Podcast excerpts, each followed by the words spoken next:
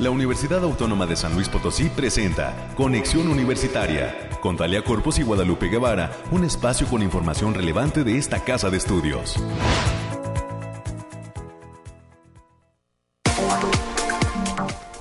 Llegamos al miércoles mitad de semana, hoy es 7 de diciembre del año 2022.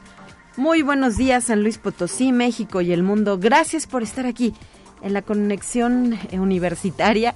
Soy Talia Corpus y le pido que se quede con nosotros. A lo largo de la siguiente hora hasta las 10 de la mañana tenemos un programa preparado con información relevante de lo que acontece en la vida UASLP y con diversos invitados que nos estarán acompañando en estos micrófonos. Como cada mañana también, la emisión se realiza desde el corazón de un eh, neblinoso centro histórico de la ciudad capital. Usted quizá ya tuvo oportunidad de apreciar las condiciones climatológicas con las que despertamos, em, que por cierto, pues luego no son favorables para quienes tienen que tomar vuelos, ¿no? En nuestro aeropuerto internacional Ponciano Arriaga. Seguramente pues pudo haber eh, tenido algunas implicaciones esta, este banco de niebla con el que despertamos en, en la ciudad potosina.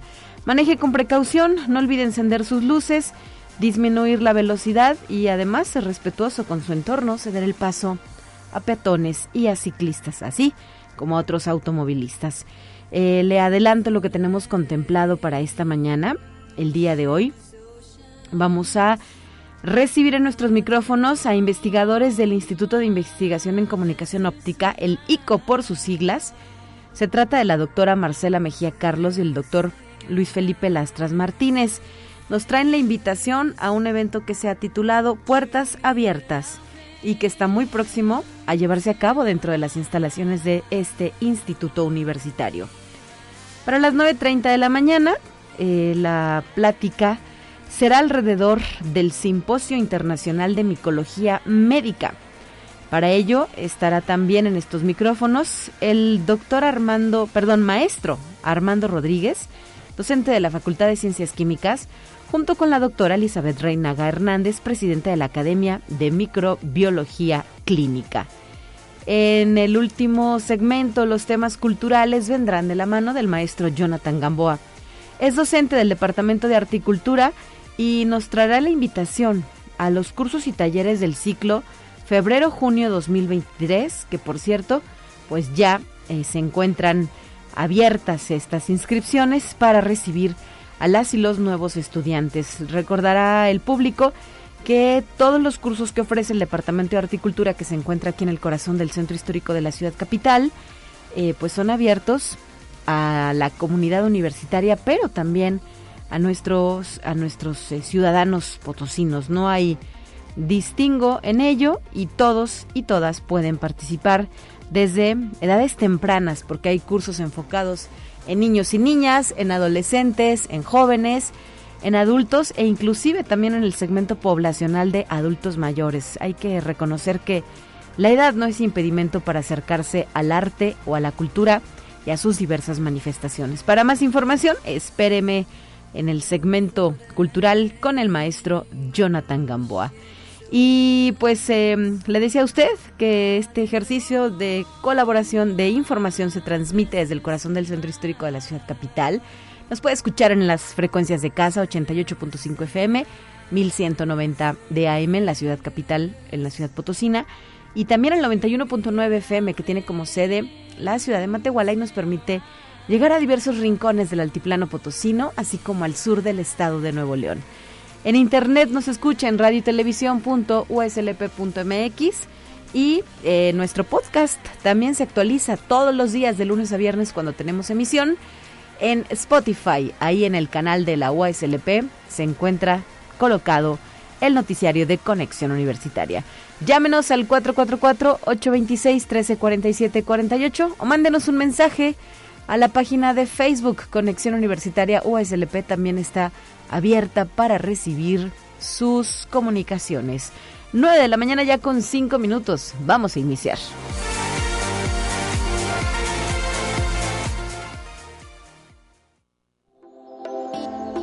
Aire, frío, lluvia o calor. Despeja tus dudas con el pronóstico del clima. Y desde el Laboratorio de Variabilidad Climática de la UASLP, Bariclim por sus siglas, Alejandrina Dalemese ya está con nosotros. ¿Cómo estás, Alejandrina? Adelante con tu información. Muy buenos días. Muy buen día, Talia. Qué gusto saludarte en esta mitad de semana. Le traigo el pronóstico más acertado de nuestro estado, que en esta ocasión consta del 7 al 8 de diciembre. Lo desglosamos por zona y en el altiplano potosino estarán con temperaturas máximas de 25 grados centígrados y mínimas de 8. Cielos mayormente despejados con espacios de nubosidad dispersa. Se esperan vientos de 10 kilómetros por hora y posibles ráfagas de 20 kilómetros por hora. En la zona media estarán con temperaturas máximas de 28 grados centígrados y mínimas de 16. Cielos mayormente despejados con espacios de nubosidad dispersa pero importante. Se esperan vientos de 5 kilómetros por hora y posibles ráfagas de 15 kilómetros por hora. Habrá potencial de precipitaciones generalizadas, especialmente en la zona de la sierra, sobre todo para el jueves. Y en la Huasteca Potosina se presentarán temperaturas máximas de 30 grados centígrados y mínimas de 20. Cielos mayormente nublados con espacios de sol de importancia, vientos ligeros de 5 kilómetros por hora y posibles ráfagas de 10 kilómetros por hora. No se descartan eventos de precipitaciones ligeras, sobre todo en zonas de la sierra y por las noches. En la capital potosina se presentarán temperaturas máximas de 24 grados centígrados y mínimas de 7.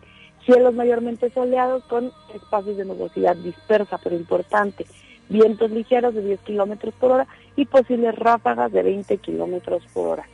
Y nuestra recomendación Italia para estos días es avisarles que el factor de radiación ultravioleta se encuentra a nivel alto por lo que se debe considerar no exponerse al sol más de 40 minutos consecutivos en horas de mayor insolación. También avisarles que se presentan las mañanas templadas con bancos de niebla ligeros, sobre todo en zonas de la sierra, y va a haber un marcado descenso de temperatura para este jueves y la mayor en la mayor parte del territorio potosí. Hasta aquí el pronóstico, Talia. Muchísimas gracias Alejandrina por tu información y estamos atentos a los datos que nos brinden el próximo viernes. Por lo pronto, a traer la chamarra puesta y a cuidarnos de estas condiciones eh, meteorológicas. Hasta el viernes, Talia. Saludos, muy buen día, 9 de la mañana ya con 8 minutos de este miércoles. Y pues iniciamos con nuestro repaso de la información universitaria.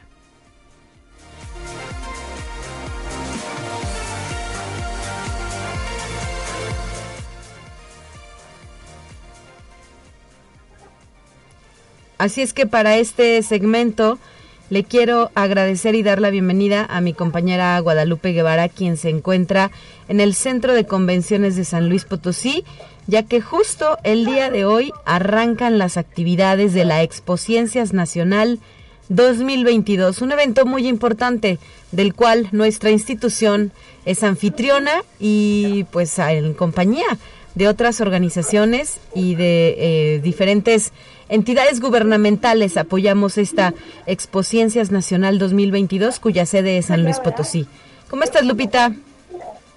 Un gusto saludarte, Talia, y pues a toda la gente de la radio universitaria. Estamos a punto de pues que comience la inauguración de esta Expociencia Nacional eh, San Luis Potosí 2022. Poco a poco se está llenando este centro de convenciones de San Luis Potosí.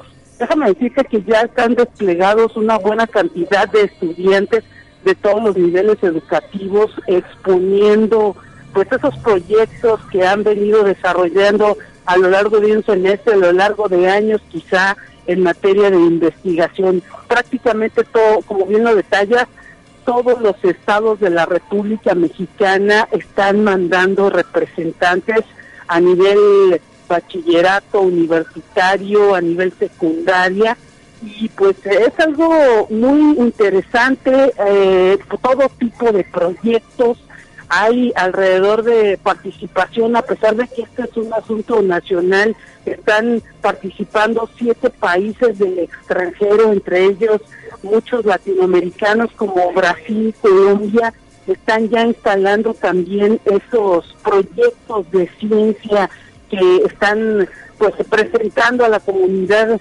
mexicana, muchísimos estudiantes y pues de toda la República Mexicana aquí listos en el centro de convenciones para iniciar precisamente con una conferencia que eh, dará el doctor José Refugio Martínez, es eh, eh, investigador de la Facultad de Ciencias de nuestra Universidad Autónoma de San Luis Potosí. Esa ponencia será la encargada de abrir esta exposición nacional aquí en San Luis Potosí. Hay que pues señalar que incluso también la participación de escuelas primarias estará dándose a través de venir a observar todos esos proyectos que se están proyectando aquí en el centro de convenciones. Uno de esos proyectos, Sale amigos, hemos tenido la oportunidad de platicar con algunos de los eh, pues eh, personajes que están aquí exhibiendo sus proyectos. Viene desde Michoacán, se llama eh, Educagame y estoy aquí agradeciendo pues ahora sí que la posibilidad de platicar con uno de sus creadores eh, bienvenido, Alexis.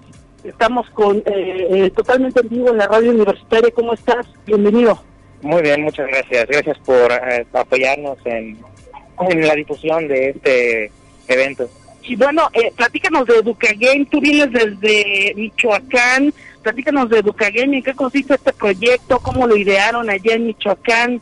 Bueno, nosotros venimos, para ser exactos, del Tecnológico de Jiquilpan eh, el estado de Michoacán. Eh, esta idea del proyecto surge de la necesidad de que hay en México de combatir a la obesidad y también de apoyar a los niños en distintas áreas de la educación. Eh, es una compilación de muchos minijuegos eh, en donde hablamos de distintos temas de gran importancia. Entonces, por ejemplo, tenemos The Good Food, que es para eh, que el niño empiece a diferenciar los distintos tipos de alimentos que existen, em, tanto alimentos eh, ultraprocesados como alimentos que son altos en nutrientes. Entonces el niño empieza a, al jugarlo a diferenciar eh, lo bueno de lo malo. Entonces eh, nosotros buscamos que, que, tenga esa interacción más personal con, con, con la educación.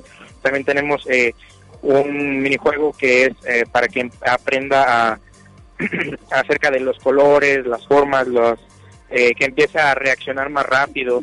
Este, entonces eh, buscamos la manera de que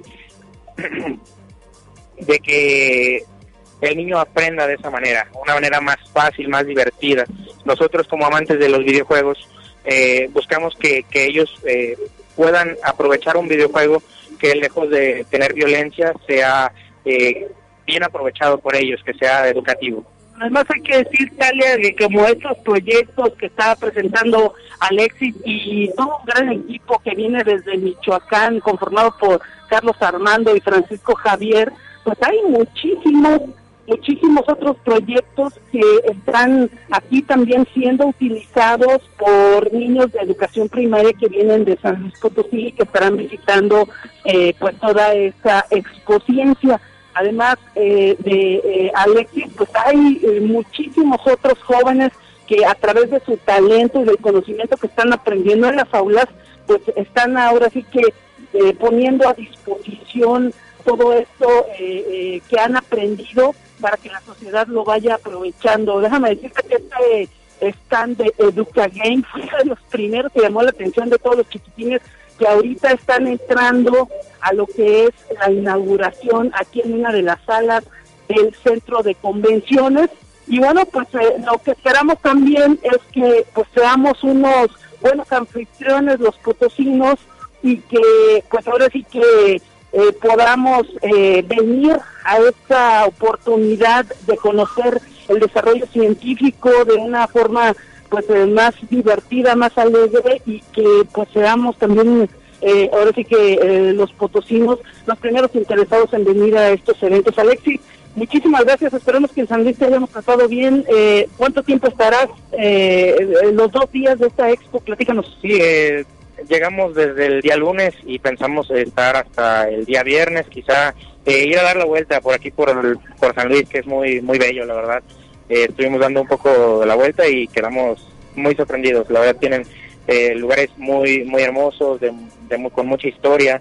Entonces eh, nosotros quedamos con un buen sabor de boca de, esta experiencia, de, venir a participar aquí a, San Luis Potosí y espero que se repita pronto. ¿Y eh, ustedes llegaron desde cuándo? Desde el día lunes eh, y nosotros nos estaríamos yendo hasta el día eh, viernes, quizás sábado.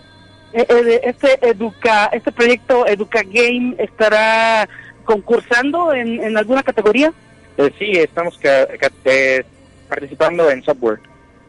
Excelente, pues ahí está Talia, parte del reporte de lo que está sucediendo aquí en el Centro de Convenciones de San Luis Potosí, con uno de los miles de expositores, de los cientos de expositores que están aquí en este eh, eh, Centro de Convenciones. Cada vez se va llenando más, ah, se, se tenía proyectado que la conferencia comenzara a las nueve, hay un poquito de retraso, pero están ya también, hay que decirlo, autoridades de distintas instituciones educativas pendientes también del arranque de esta exposición y de todo lo que tiene que ver con la conferencia inaugural. Así es, Lupita. ¿Cuál será el horario de visita para el público que nos esté escuchando y quiera conocer de cerca de qué se tratan estos proyectos de ciencia? Mira, estarán prácticamente ustedes, eh, digo, instalados aquí hasta las 5 o 6 de la tarde en, en cuanto a puerta abierta.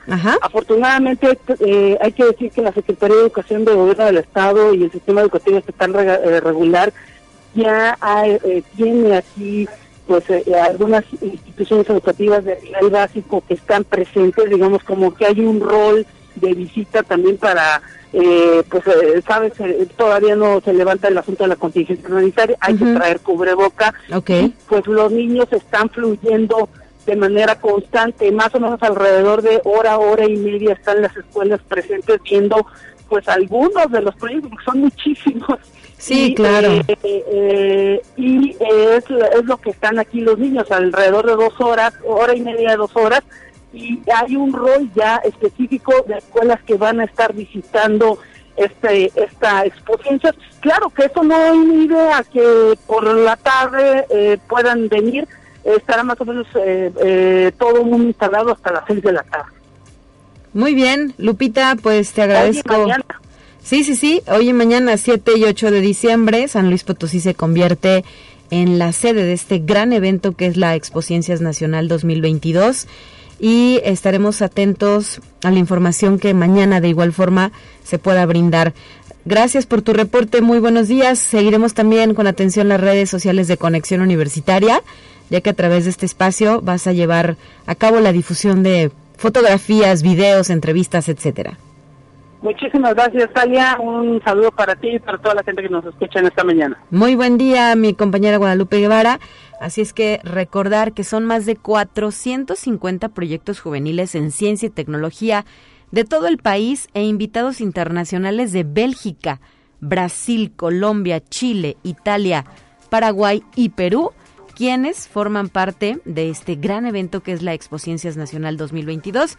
Si quieres saber más del mismo, ahí eh, tienen una página de Facebook, así se llama Expo Ciencias Nacional, y en este espacio también se está difundiendo las actividades que se llevan a cabo.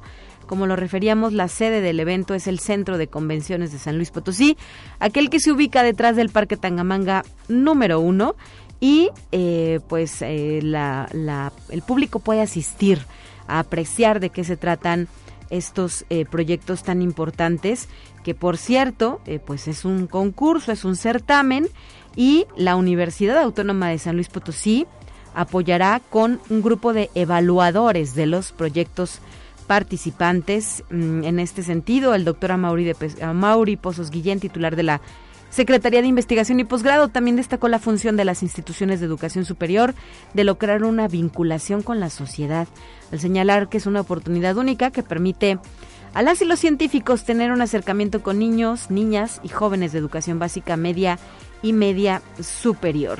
Este evento es impulsado por la Facultad de Ciencias de nuestra Casa de Estudios la Secretaría de Educación del Gobierno del Estado, el Consejo Potosino de Ciencia y Tecnología, la Secretaría de Turismo, por mencionar algunos. Así es que, pues eh, todo está puesto y dispuesto para que sea un éxito. Participan en total más de 1.500 instituciones públicas y privadas de todo el país y 350 evaluadores. Y como lo decíamos, la conferencia inaugural, que ya está por comenzar, corre a cargo de un gran eh, científico universitario, el doctor José Refugio Martínez, mejor conocido como Flash, quien por cierto hace algunas semanas estuvo aquí en los micrófonos de conexión y él estará brindando esta conferencia inaugural. 9 de la mañana ya con 20 minutos, es momento de continuar, tenemos más en este miércoles.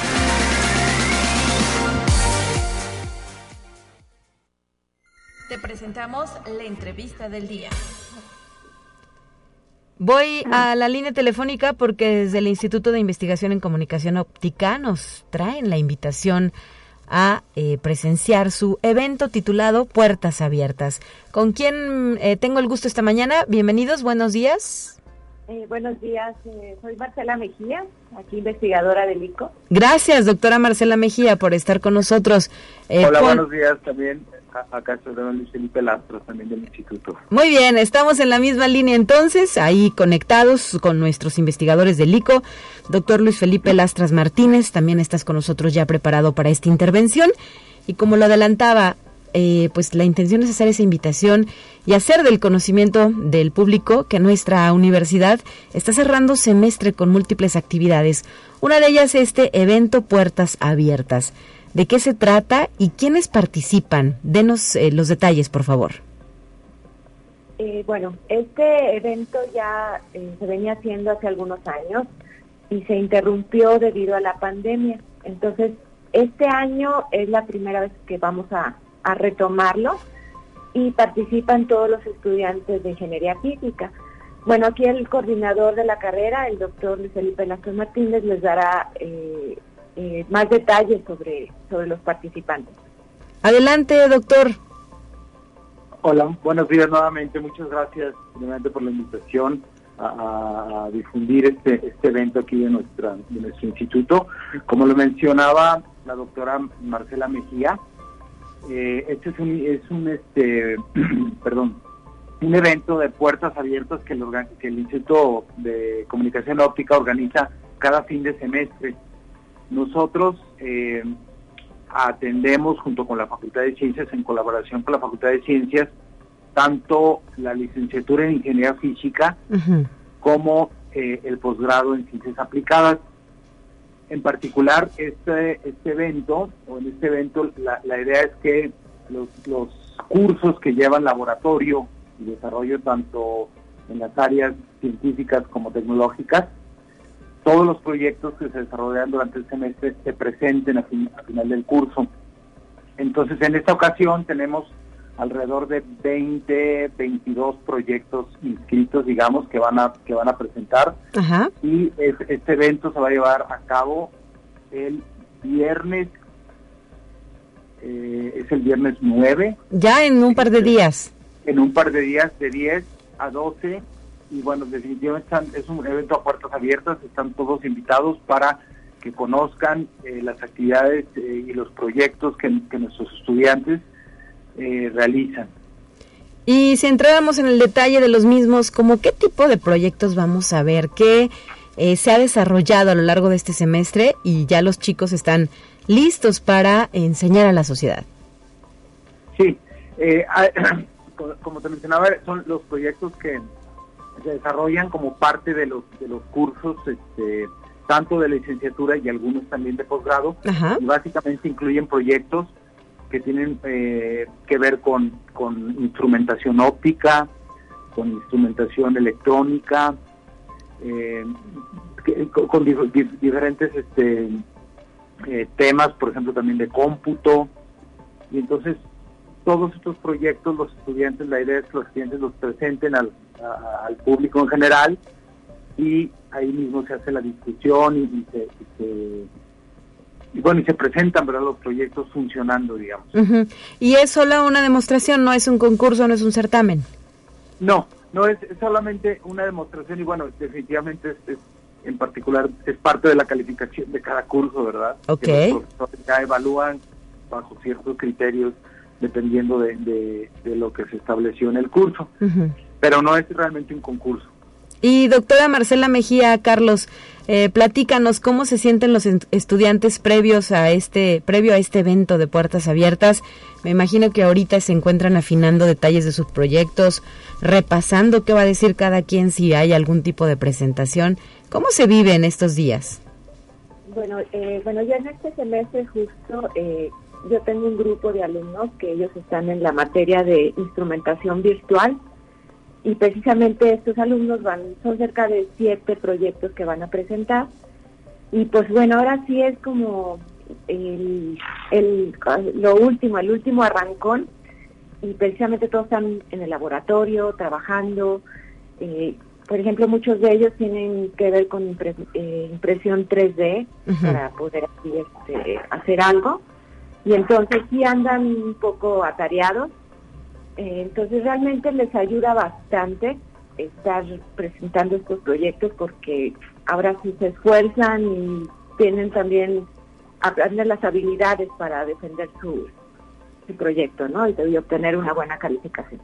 Y eh, pues también se convierten en, voceros, ¿no? de, lo que se estudia, de lo que se repasa en las diferentes materias de las carreras que están estudiando y que tienen la oportunidad de cursar en instalaciones del Instituto de Investigación en Comunicación Óptica.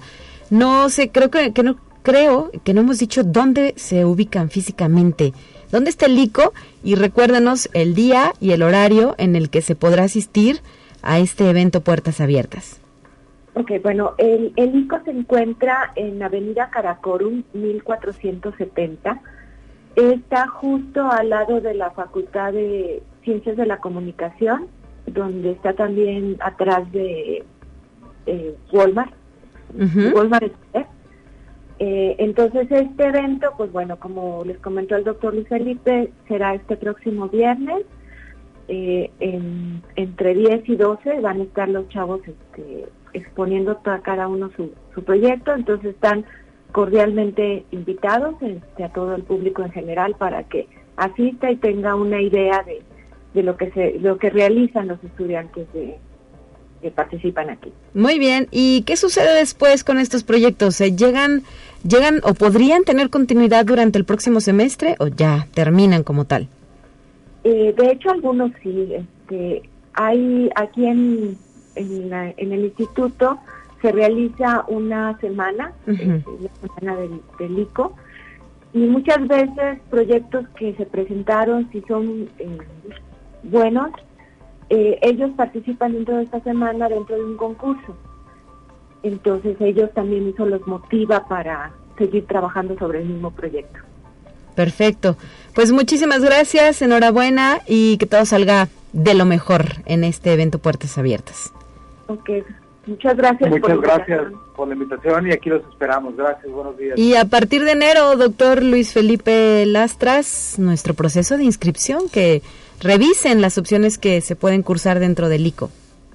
Claro que sí, no, los invitamos a que revisen, este, en particular la carrera de la licenciatura en ingeniería física y también este, a la gente que ya va terminando alguna licenciatura, tanto las, maestrías y, y, doctorados, los posgrados en general en ciencias aplicadas e ingeniería eléctrica en la rama de materiales que eh, se puede solicitar más información a través de qué línea telefónica, red social, página web, ¿dónde los encontramos? Sí, este, se puede se puede solicitar información eh, a los eh, en las páginas en la página del, instituto. Y también bueno los teléfonos del instituto y al correo electrónico lflm arroba cactus.iico.uaslp.mx.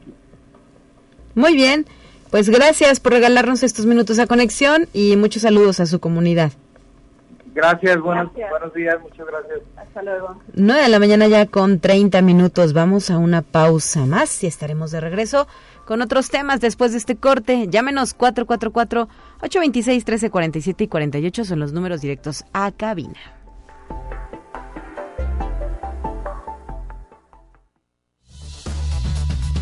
Vamos a una breve pausa. Acompáñanos.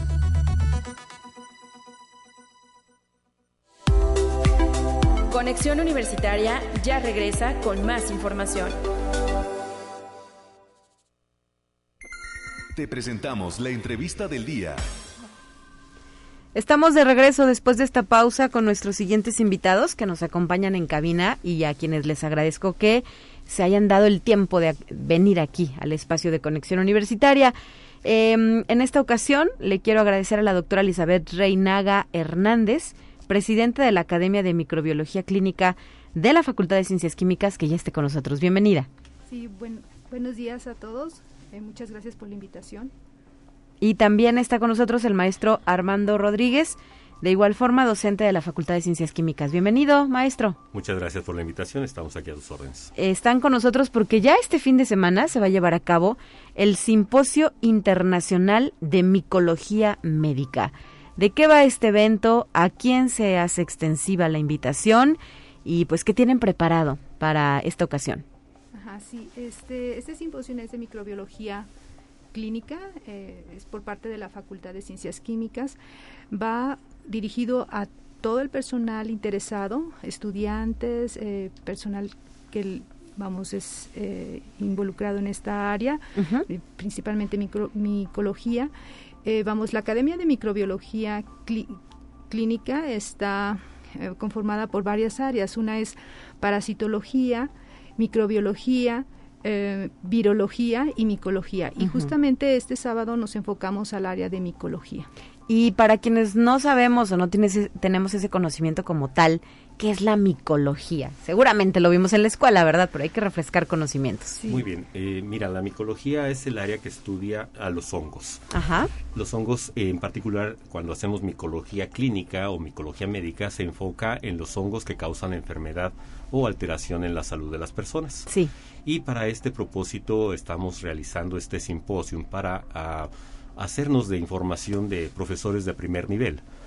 Y que ellos eh, nos compartan su experiencia y conocimiento a la, en, infecciones que son, digamos, un tanto más localizadas en otro lugar. Por ejemplo, tenemos tres invitadas de Venezuela que nos van a hablar de una patología muy típica de Sudamérica pero también nos van a hablar de una ah, alteración causada por hongos que es de tipo mundial. Eh, otra persona nos va a hablar de biología molecular para el diagnóstico de estas enfermedades. Y tenemos dos profesores locales, eh, bueno, locales de, México, eh, que nos van a hablar de pruebas de susceptibilidad, es decir, cómo se comportan los microorganismos ante los elementos terapéuticos que hay para su control. Y otra ah, conferencia, la magistral, que va a ser con respecto a una micosis más frecuente, más superficial, pero que está muy de moda por el eh, contacto con especies exóticas eh, de, que ahora se utilizan como animales de compañía, en este caso erizos. Erizos, mire, nadie se imaginaría que esto podría suceder, ¿verdad? Pues sí, es, algo que no, no, se tiene contemplado y eventualmente aparecen los brotes de, afectación en la piel y pues pueden presentar algún problema diagnóstico si es que no se involucra la parte de demostración por, por medio del laboratorio. Claro, qué interesante este tema que ustedes nos plantean. ¿A quiénes se invitaría eh, a ser parte de este simposio, qué requisitos hay que cubrir, dónde se lleva a cabo algún tipo de registro. Nos decían que es virtual, es este sábado y a partir de qué horario. Denos más información. Es a partir de las 9 de la mañana. El registro es vía electrónica por Forms. Ahí está el código. ¿En dónde?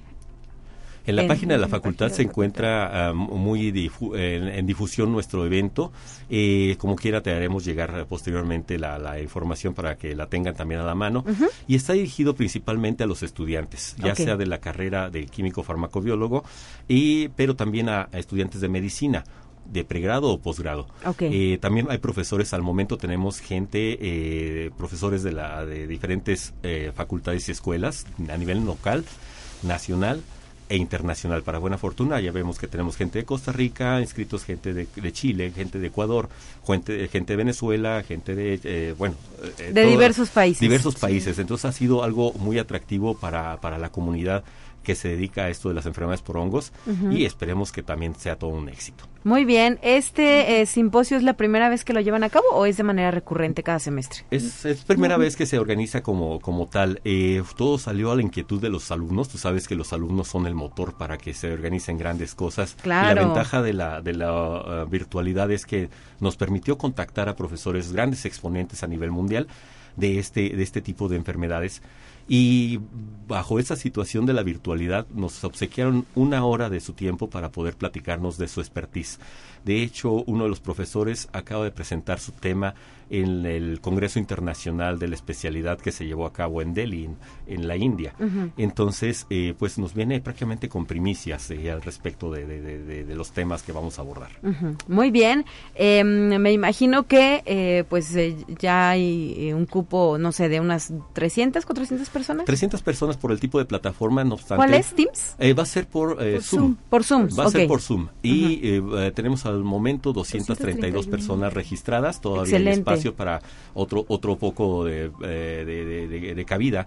Y no obstante eso, debido a la virtualidad, también podemos a tener oportunidad de tenerlo en reserva en alguna de las plataformas oficiales de la facultad. Sí, claro, después se puede subir a YouTube o, no sé, difundirlo en la página de Facebook, ¿no? de la misma entidad académica. Tenemos una página de la Facultad de Ciencias Químicas donde podemos eh, tener acceso a estas pláticas que eventualmente si no tenemos eh, oportunidad de unirnos en ese momento, pues, pues las podemos revisar después. Muy bien, ah, recuérdanos la hora. ¿Es este sábado o a partir de qué hora? Las nueve de la mañana iniciamos con la bienvenida. Eh, van a ser temas de aproximadamente 50 minutos, un pequeño receso y cerramos con los expositores nacionales. Perfecto. Terminamos a las 2 de la tarde, perdón. Sí. ¿Y cómo eligieron los temas? ¿Qué los motivó? Nos decían, bueno, la idea es de los chicos, ¿verdad? Sí, los, los chicos eh, querían saber eh, las puntualidades o las cosas las muy particulares de las enfermedades. Como es algo que no vemos en esta latitud, eh, las redes sociales sirven no solamente para hacer la parte divertida, sino también la parte académica. Tuve oportunidad de contactarme con una profesora de, de, Venezuela y estaba buscando algunos otros profesores cuando ella misma dijo, oye, y aquí la, la jefa del laboratorio tiene una plática de este otro tema, que era de los que estaban en la agenda, entonces Palomita, nos quedamos con ella. Y tengo una colaboradora que también hace el diagnóstico molecular. ¿Cómo ves? ¿Nos tomas a los tres? Pues, digo, ya me hicieron el, la plataforma completa, ya me hicieron el, schedule. Eh, entonces, ya nada más fue invitar a los profesores que teníamos previamente en compromiso aquí locales, de los cuales te puedo decir son del Sistema Nacional de Investigadores nivel 3. ¿Quiénes son? Este sería la doctora Gloria González, que está en la Universidad Autónoma de Nuevo León, en la Facultad de Medicina, y el profesor Alejandro Bonifaz, que se encuentra en el Hospital General de la Ciudad de México, es autor del libro de texto y es eh, consultor para el Centro de Control de Enfermedades de, Estados Unidos, por ejemplo, consultor para la Organización Mundial de la Salud. Entonces, estamos hablando de personalidades de gran calado a nivel internacional. Claro, es este la opción y es una oportunidad más bien que se tiene además sin costo alguno, porque todas estas actividades son gratuitas, ¿no? Lo cual es, importante. Sí, eh, adelante, doctora Elizabeth. Sí, mira, yo te quería comentar lo siguiente. También es importante darle a conocer al público que, por ejemplo, cada eh, cada semestre estamos dando conferencias eh, de, de las diferentes áreas de la de la academia y quizás en el siguiente semestre tocará la parte de parasitología. Muy bien, para estar pendientes, ¿verdad? También de esta invitación que nos hagan, ya que se confirme el evento. Ahora ya les tocó micología y pues bueno. Vamos a, ir rotando en las diferentes disciplinas para darle eh, oportunidad a que los alumnos escuchen voces de gente de primer, eh, ¿qué podemos decir? Aportación y de, gran producción en el área particular. Eh, lo interesante de esto de las redes sociales también es que vienen los reclamos. Entonces, eh, oye, ¿por cuándo me vas a invitar a mí? También quiero participar con tu universidad. Y esto ha sido algo muy muy favorable y esperemos seguir haciéndolo así con esta con este impulso que nos dan los alumnos para mejorar eh, los contenidos académicos de la facultad. Eh, con una opinión completamente extra, eh, extranjera a nuestra actividad docente y el punto de vista finalmente lo tomará el, el, el alumno eh, a través de la participación directa de, de, gente que trata pacientes. Y eso es, es la parte final de la microbiología. Al ser clínica tenemos que enfocarnos mucho en que el beneficio final de nuestra actividad lo va a recibir una persona que va a necesitar este un diagnóstico oportuno, certero y, efectivo para su tratamiento y mejoría. Y quienes no estamos empapados de estos asuntos pensaríamos, bueno, pero los hongos qué, ¿verdad? Ay, cosita de nada. ¿De qué pues tamaño puede ser eh, o la circunstancia pues de los de los problemas que acarrean este tipo de, para buena fortuna los hongos se consideran ah, relativamente oportunistas sí eh, muchos problemas de infecciones están dados por bacterias. En este momento los virus están muy investigados. Los hongos siguen siendo un, eh, eh ¿qué siguen aprovechando un nicho de oportunidad cualquiera que sea en la inmunidad del paciente para aprovecharse. Hay algunos que son superficiales y muy benignos, pero hay algunos que son terribles y pueden causar infecciones profundas a nivel pulmonar, sistema nervioso central o cualquier otro o multiorgánico. Entonces, eh, para buena fortuna, este, son pocos pero sí hay que estar muy al pendiente. Cuando ocurren, eh, pueden plantear un problema de salud relativamente importante. Hay que estarlos monitoreando y hay que estar pendiente. Y hay que saber cómo diagnosticarlo, porque si al ser un, uh, un, poco frecuente, eh, pues eh, tiene uno que estar también pensando en ellos cuando puedan ocurrir. Muy bien, pues interesante esto que nos plantean, se va a ahondar todavía más en este simposio internacional de micología médica que se va a desarrollar este sábado a partir de las 10 de la mañana, ¿verdad? 9 de la mañana. Perdón, 9 de la mañana. Y pues no nos resta sino pedir a los interesados que revisen la página web de la Facultad de Ciencias Químicas donde se encuentra eh, el, pues banner. El, banner. El, formulario para poder registrarse y estar ahí. Te agradecemos mucho la oportunidad de, hacer esta difusión y esperamos que se inscriban mucha más gente interesada. Gracias, maestro Armando Rodríguez, docente de la facultad. Muchísimas gracias, doctora Elizabeth Reinaga, por habernos acompañado. Gracias a ustedes por la invitación Gracias por difundir el evento. Y seguiremos atentos a las actividades de la Academia de Microbiología Clínica. Muchas gracias. 9 de la mañana ya con 43 minutos. Vamos a nuestra siguiente sección.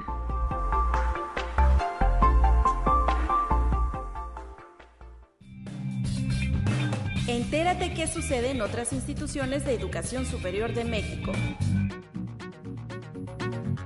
La Universidad Tecnológica de Aguascalientes, a través del Departamento de Incubadora, colocó los proyectos Always Safe y Safe Glass dentro de los 25 mejores en el Concurso Nacional de Innovación y Emprendimiento para Universidades Tecnológicas y Politécnicas. El rector de la institución, el doctor Armando López Campa, dijo que los proyectos se enfocan en salvaguardar la seguridad de las personas. El primero es un dispositivo de alerta contra la violencia hacia las mujeres y el segundo un detector de sustancias nocivas en bebidas. Conexión Universitaria. Más de 100.000 estudiantes y 600 docentes del Instituto Politécnico Nacional serán beneficiados al fortalecer su aprendizaje y dominio del idioma inglés con el apoyo del Consejo Británico, cuya alianza contribuirá a consolidar la internacionalización del Instituto Politécnico Nacional y promover a escala global las contribuciones científicas y tecnológicas de las y los politécnicos. Al firmar la carta de intención para el fortalecimiento de la enseñanza del idioma inglés, El director general del Instituto Politécnico Nacional, Arturo Reyes Sandoval, sostuvo que el idioma de la ciencia y la tecnología es el inglés, que aumenta la posibilidad de participar en actividades que ya no son de alcance regional, sino global, y permite potenciar el impacto de nuestra producción científica. Conexión Universitaria. La situación de violencia que predomina en México requiere que las universidades ofrezcan soluciones más allá del señalamiento de culpables y que impulsen la deliberación social para definir lo que es mejor para todas las personas. Durante la mesa de discusión de la violencia a la construcción de la paz, llevada a cabo en el marco de la Feria Internacional del Libro de Guadalajara, la directora general académica del ITESO, en representación del rector Alexander Satirka, sacerdote jesuita, aseguró que ante el abandono del Estado en la impartición de justicia, la universidad está llamada a generar conocimiento sobre las violencias, debatiendo y profundizando en el cómo, cuándo y por qué se ha perdido la posibilidad de una coordinación efectiva entre las instancias de gobierno. Conexión Universitaria. Historiadores, filólogos y eruditos han estudiado la vida de Sócrates a través de sus discípulos y del entorno social en el que se desenvolvía. Los testimonios se desprenden de algunos de sus alumnos como Platón o Genofonte. Así se narra en un video producido por académicos del Departamento de Filosofía de la Unidad Iztapalapa de la Universidad Autónoma Metropolitana, en donde se explica que desde el siglo VII Cristo, los filósofos se dedicaban a reflexionar sobre la naturaleza, como ocurrió con Tales de Mileto, Heráclito, Pitágoras, Parménides y otros. En el presente, la figura y el pensamiento de Sócrates siguen siendo vigentes.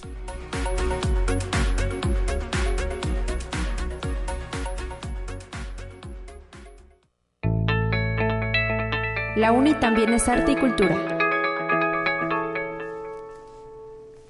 Continuamos con nuestro último bloque de información aquí en Conexión Universitaria. Ya está listo para participar en esta ocasión el maestro Jonathan Gamboa, que nos acompaña desde el Departamento de Articultura de la UASLP. Somos vecinos aquí en el Centro Histórico. ¿Cómo estás, Jonathan? Bienvenido a cabina. Muy buenos días. Buenos días, saludos a ti, Tale, y también saludos a todo el público que nos escucha. Y pues ya comenzó la promoción de lo que será la oferta educativa de este Departamento de Articultura, cuya característica principal es que recibe a todo público, siempre, cada semestre. Reiteramos esa invitación a las y los ciudadanos de todas las edades a que revisen la opción que representa el departamento, que además tiene una excelente relación entre precio y calidad. Hay un solo pago por semestre y eh, pues las oportunidades de estudio, de conocimiento, de explorar las habilidades artísticas son para todos. Efectivamente, sí les estamos ofertando a todo el público abierto, para todo el público potosino y algunos cursos pueden ser tomados en línea también. Eh, un total de 48 cursos con 62 grupos de ellos eh, esta cantidad de esta cantidad de, eh, de, cursos están ya disponibles para que se inscriban. La inscripción presencial va a estar del 28 de noviembre que ya comenzamos hasta el 16 de diciembre que la universidad va de descanso y luego reanudamos inscripciones el 6 de enero y hasta el 27 de enero. Pero durante el periodo de descanso también se pueden registrar en plataforma. desde el 28 de noviembre comenzó hasta el 27 de enero se pueden inscribir a todos nuestros 48 cursos que estamos ofertando para el siguiente semestre. Muy bien, ¿en qué rubros, en qué áreas del arte, la cultura, el conocimiento son estos cursos? Tenemos algunos cursos de música, algunos de instrumento, dos cursos de canto, también de solfeo.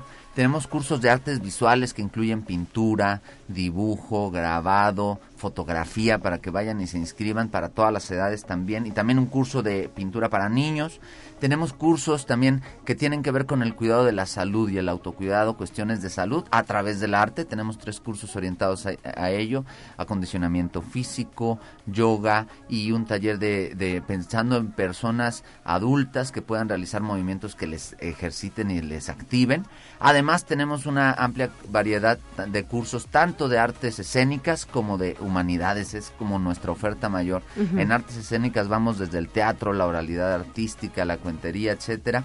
Sobre todo también hay varios cursos de danzas de muchos tipos y también tenemos en cursos de humanidades cursos de historia, tanto de historia universal, historia del arte como historia de México, historia de San Luis y también cuestiones de literatura. Tenemos una oferta muy amplia. Si ustedes quieren conocerla toda, ustedes pueden ir a la página de Facebook de Arte y Cultura UASLP o también pueden ir a la página de la Universidad Autónoma de San Luis Potosí y están publicados ya todos nuestros cursos, todos tienen un solo pago semestral, muy barato la verdad, es nada más el, el costo simbólico para, para sostener al propio grupo y se pueden inscribir desde ya. Algunos cursos cuando se inscriben, luego luego les mandan la ficha de pago para que ustedes lo hagan en su banco, eh, pero pues, otros hay que esperar unos días a que se conjunte el grupo para que les enviemos las fichas, pero ya eh, registrados ya quedan anotados en el curso y les invitamos a que vayan a visitarnos al Departamento de Articultura porque aparte tenemos una exposición de los alumnos de artes visuales que pueden ir a disfrutar cuando vayan a registrarse. Estamos abiertos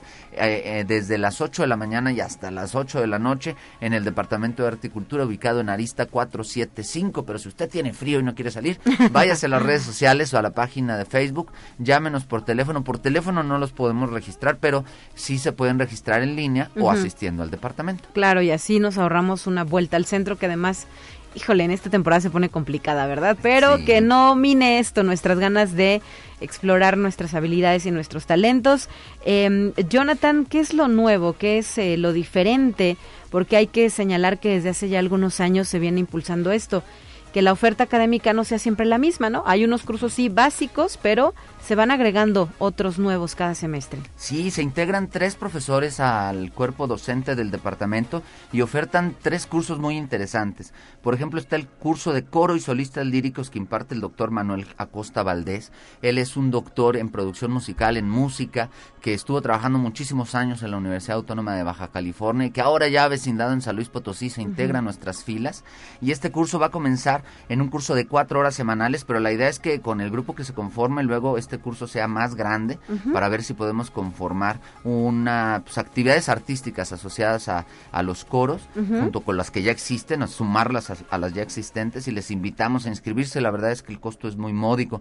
También tenemos el curso de Historia de México que, ya es tradicional del Departamento de Articultura, pero se integra un maestro nuevo, el maestro Gerardo Vela de la Rosa, todo un experto en la, en la cultura popular un académico reconocido aquí en San Luis Potosí, que ahora va a impartir este curso de Historia de México todos los viernes por la mañana de manera presencial. Y también tenemos, integramos a, nuestro corpus al profesor Armando Adame, reconocidísimo aquí en San Luis Potosí por la promoción de la literatura, y va a estar dando un curso muy interesante sobre literatura potosina. Vamos a recorrer toda la historia de San Luis Potosí, pero a través de la literatura. De hecho, yo digo, un poco para promocionar también mi curso, que vale la pena tomar el curso del doctor Adame, del maestro Adame, y también el mío de historia de San Luis, porque con esos dos vamos a tener un conocimiento conjunto y complementario de la historia de San Luis Potosí. Esos son los docentes nuevos, pero aparte nuestros docentes ya tradicionales están ofertando cursos nuevos. Por ejemplo, el maestro Gómez Zárate, que también ya tiene varios años trabajó colaborando con nosotros, tiene un curso interesante sobre la muerte eh, eh, en el periodo helénico, toda la mitología, todo lo que tiene que ver con eh, la muerte eh, a través de la mitología helénica, la mitología griega. Eh, la doctora Margarita de León y la maestra Greta Alvarado también están ofertando cursos diferentes a los que han ofertado hasta ahora, muy interesantes sobre poesía, sobre producción de eventos culturales. la maestra, bueno, la doctora Margarita y la maestra Greta un curso sobre China y un curso de historia cultural muy interesantes. Perfecto, pues ahí solo una probadita de lo que tiene como opción para distracción, para conocimiento, como usted lo quiera tomar, ¿verdad? Para hacer ejercicio, para tener un estilo de vida saludable, el Departamento de Articultura de la UASLP, que se ubica ¿dónde? Estamos en Mariano Arista 475, a unos pasos de Bolívar, aquí entrando al centro histórico, también muy cerca de Carranza. Estamos en una muy buena ubicación, ahí pueden encontrarnos, estamos abiertos todo el día, todavía esta semana y la que viene. Eh, estaremos ahí recibiéndolos. Desde las 8 de la mañana ya pueden ir a registrarse y hasta las 8 de la noche todavía pueden ir. Todo el día en horario corrido. La idea es que cuando vayan a inscribirse lleven su CURP o una fotocopia de su credencial del INE para tomar ahí el dato de la CURP y además que sepan correo electrónico, teléfono, datos para enviarles por esas vías eh, las fichas de pago.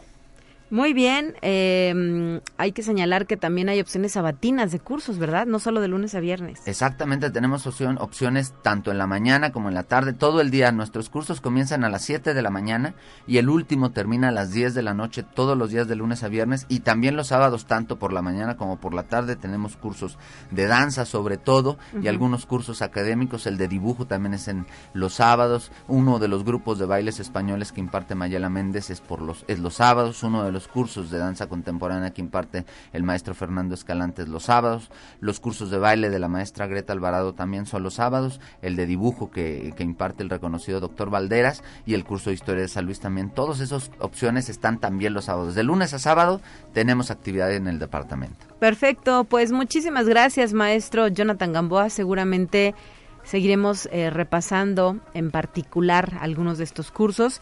Por lo pronto reiterar el llamado a nuestra audiencia para que se informe, se inscriba y pues sea parte de la UASLP a través de esta área como lo es el Departamento de Articultura. Así es, les esperamos. Gracias, Jonathan. Son ya las 9 de la mañana con 56 minutos. Nosotros ya nos vamos. Les recuerdo que mañana estará de regreso en estos micrófonos mi compañera Guadalupe Guevara en la conducción de Conexión Universitaria. Soy Talia Corpus y no se olvide de visitar la Expo Ciencias Nacional 2022 en el Centro de Convenciones de San Luis Potosí. La entrada es libre. para todas y todos. Nos despedimos con nuestra pequeña dosis de ciencia. Ya está lista para usted. Gracias por su apoyo a nuestro productor Efraín Ochoa y a Anabel en los controles técnicos aquí en Radio Universidad. Hasta la próxima.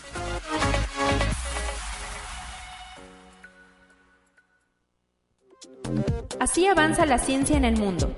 Descubre investigaciones y hallazgos que hoy son noticia.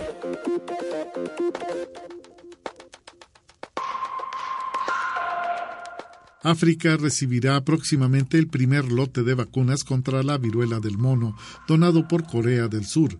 El Centro de Control y Prevención de Enfermedades de África detalló que las primeras 50.000 dosis se aplicarán en principio a los trabajadores de la salud y los habitantes de las zonas más afectadas. El continente ha registrado este año 202 muertes de viruela símica y presenta una tasa de mortalidad del 19.3% en 13 países. Sin embargo, los pedidos de vacunas de las autoridades africanas han sido en vano al producirse brotes en los países occidentales ricos. Conexión Universitaria las catástrofes naturales y los siniestros provocados por el hombre en el mundo causaron daños por un valor de 268 mil millones de dólares desde enero de 2022, un poco menos que el año anterior pese a los estragos que causó el huracán Ian en Estados Unidos y Cuba. Esto representa una reducción de 12% en un año, según un estudio Sigma publicado por el gigante reasegurador Swiss Re. Del monto total, la inmensa mayoría se atribuye a las catástrofes naturales en retroceso de 11% en un año. Conexión Universitaria China tiene como objetivo establecer una nueva asociación global de exploración e innovación espacial, especialmente en materia de servicios de datos de sensores remotos, en un esfuerzo por construir una comunidad de destino de la humanidad en el espacio ultraterrestre. Así lo detalla la Administración Espacial Nacional China. El gobierno está dispuesto a promover un nuevo tipo de asociación global que beneficie a todas las personas y se caracterice por la igualdad y los mutuos, la apertura, la inclusión y la utilización pacífica del espacio exterior. Conexión Universitaria en Holanda, el Ministerio de Justicia analiza un proyecto legislativo basado en que toda interacción sexual siempre debe ser voluntaria e igualitaria, tanto en el mundo físico como virtual, lo que subraya la necesidad del consentimiento explícito para cualquier contacto sexual, destacando que es hora de poner fin al comportamiento transgresor porque todo el mundo debería sentirse seguro en todas partes.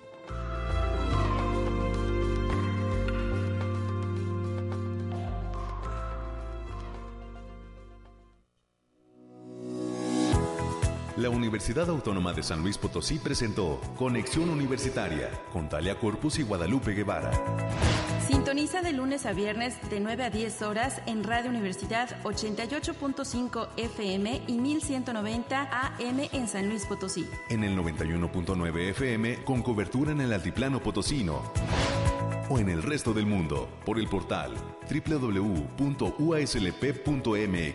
y la app UASLP de descarga gratuita.